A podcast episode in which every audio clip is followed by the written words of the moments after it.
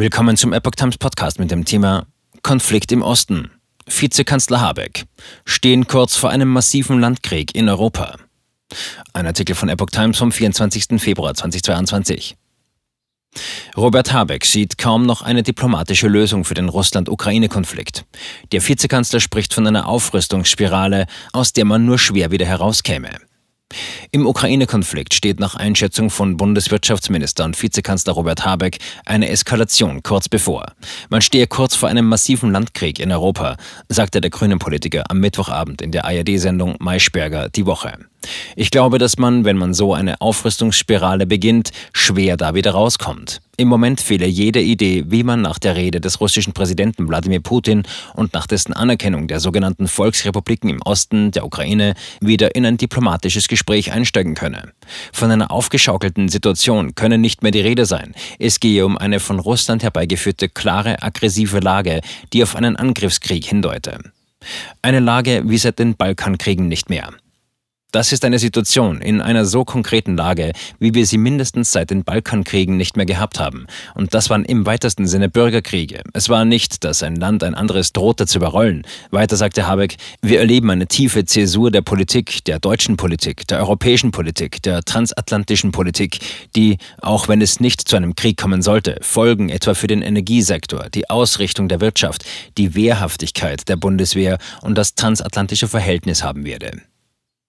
Sanktionen könnten Folgen für Deutschland haben. Habeck rechnete damit, dass die Sanktionen gegen Russland auch wirtschaftliche Folgen für Deutschland haben könnten. Es gibt eigentlich keine Sanktionen, die nicht auch wirtschaftliche Folgen in dem Land haben, dessen Handelsbeziehungen unterbrochen sind, sagte Habeck. Es sei viel Mühe darauf verwendet worden, die Sanktionen so zu formatieren, dass sie möglichst scharf in Russland wirkten und möglichst wenig die deutsche Wirtschaft treffen, sagte Habeck. Aber ein gewisser Schaden wird natürlich immer bleiben, das ist völlig klar. Das sei aber auch hinzunehmen, denn in so einer Situation habe der Frieden einen Preis. Habeck. Am Ende ist es nur Geld.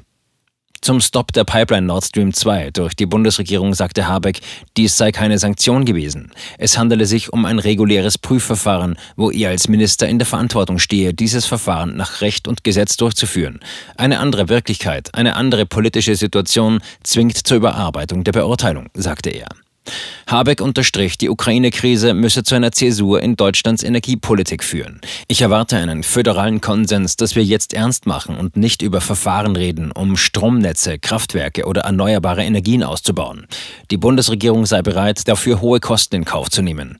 Dann nehmen wir Geld auf. Am Ende ist es nur Geld. Hier geht es um die nationale Sicherheit. Wenn die Situation es erfordert, werden die nötigen Geldmittel lose gemacht.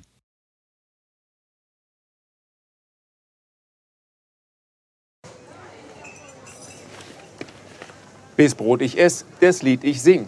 In Zeiten von Twitter und Facebook hat diese Redewendung aus der Zeit der Minnesänger neu an Bedeutung gewonnen. Bis Brot ich ess, des Lied ich sing bedeutet in der Medienwelt, dass Zeitungen die Interessen derer vertreten, die sie bezahlen. In Deutschland sind dies meist Parteien, Werbekunden oder Stiftungen einflussreicher Geldgeber. Die Epoch Times ist frei von allen solchen Einflüssen und steht allein in der Verantwortung derer, die sie finanziert, nämlich Ihnen, unseren Lesern. Die Epoch Times bietet Ihnen einen investigativen Journalismus, der Tatsachen aufdeckt und sich nicht von einer Agenda oder politischen Korrektheit einschränken lässt. Wenn auch Ihnen wirklich unabhängige und unzensierte Informationen wichtig sind, dann finden Sie diese in der neuen Wochenzeitung der Epoch Times. Zum Preis von nur einer Tasse Kaffee erhalten Sie nachhaltige Geistesnahrung für eine ganze Woche.